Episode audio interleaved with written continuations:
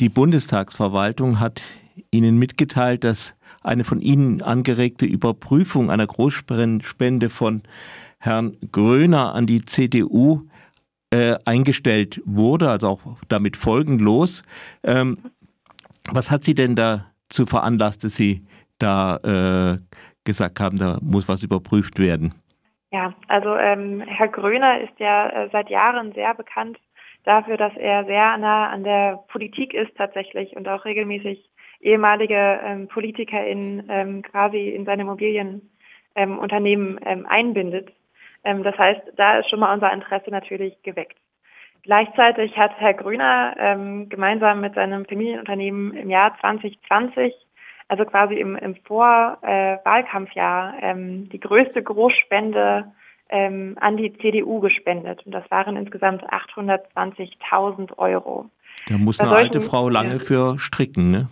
Das, das tut es in der Tat, ja. Ähm, das heißt, da war dann irgendwie ein, ein zweiter Anhaltspunkt, dass wir da genauer hingucken müssen. Tatsächlich sind solche Großspenden auch in dieser Summe ähm, komplett legal laut dem deutschen Parteiengesetz. Denn in Deutschland ist die maximale Spendenhöhe nicht begrenzt, was wir von Transparency auch sehr kritisch finden. Das möchten wir gerne auf 50.000 Euro begrenzen.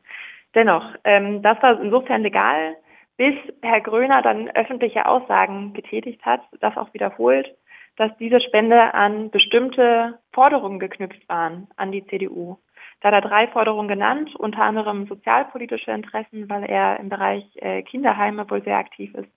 Äh, unter anderem aber auch eine Forderung, die seine privatwirtschaftliche Tätigkeit als Immobilienunternehmer betraf.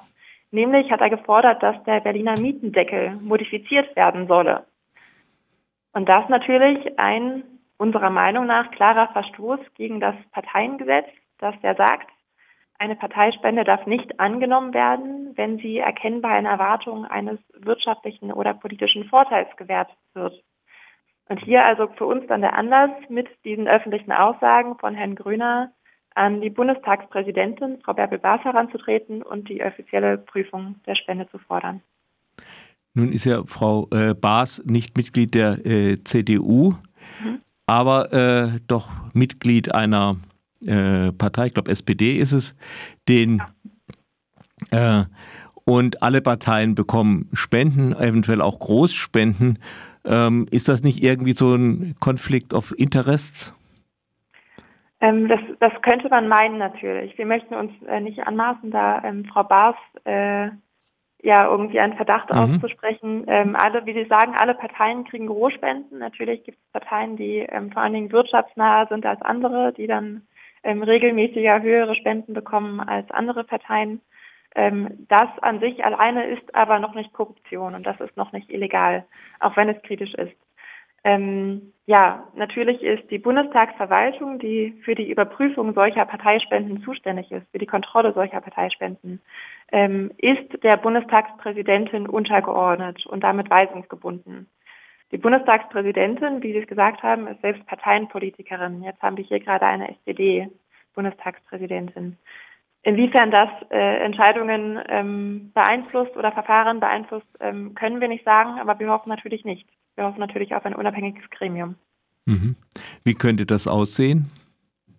Ja, das ist äh, eine gute Frage und das wird äh, seit vielen, vielen Jahren diskutiert. Ähm, ein unabhängiges Kontrollgremium müsste natürlich in allererster Linie nicht an Parteienpolitik gebunden sein, sondern extern und ausgelagert sein.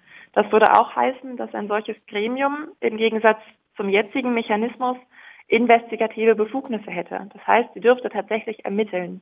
Ähnlich wie zum Beispiel eine Staatsanwaltschaft Kompetenzen hätte, dann bestimmte Kommunikationen auszuwerten oder bestimmte Daten und Gespräche anzufragen. Ähm, das geht jetzt momentan gerade nicht mit der Bundestagsverwaltung. Genau, und dafür bräuchte es natürlich äh, viele, viele ähm, personelle und finanzielle Ressourcen, die angeblich auch äh, im Koalitionsvertrag für das jetzige Gremium versprochen wurden. Darauf warten wir aber leider immer noch.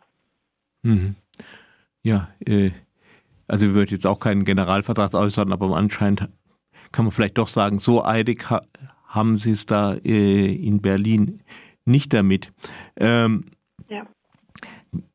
Wissen Sie, wie das in, in anderen Ländern aussieht? Also in, in den USA spielen ja zum Beispiel auch äh, Spenden schon an Bewerber immer eine große Rolle. Und wie sieht das so im europäischen Ausland aus? Wissen Sie da was?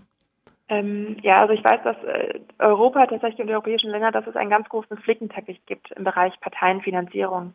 Es gibt viele Länder, vor allen Dingen auch äh, nordische Länder, in denen Parteispenden ähm, sehr, sehr stark reglementiert sind, sodass teilweise in Ländern eine maximale Spendenhöhe von 2500 Euro zum Beispiel existiert. Hm. Es gibt sogar Länder wie äh, Spanien, glaube ich, oder Frankreich, die haben mal probiert, ich glaube, das war Spanien, die haben mal probiert, Parteispenden gänzlich zu verbieten, weil ja immer der Verdacht hm. naheliegt, warum sollte denn ein großer Immobilienunternehmer so viel Geld spenden, ohne Hintergedanken, ohne probieren, sich da irgendwie in eine Partei Interessen einzukaufen. Ähm, von einem generellen Verbot von Parteispenden ähm, wird dann aber ganz oft kritisiert, dass dann eine sogenannte Schattenfinanzierung entsteht. Das heißt, das Geld fließt weiter, ist nur vielleicht noch intransparenter als vorher zu erkennen. Generell in Deutschland, ähm, dass wir keine maximale Spendenhöhe haben. Das heißt, wir könnten theoretisch auch eine Milliarde Euro spenden an eine Partei.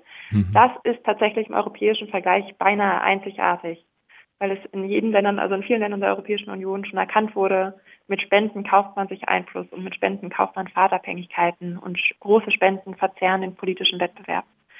Das heißt, da müssen wir eigentlich noch eine Menge mehr reglementieren.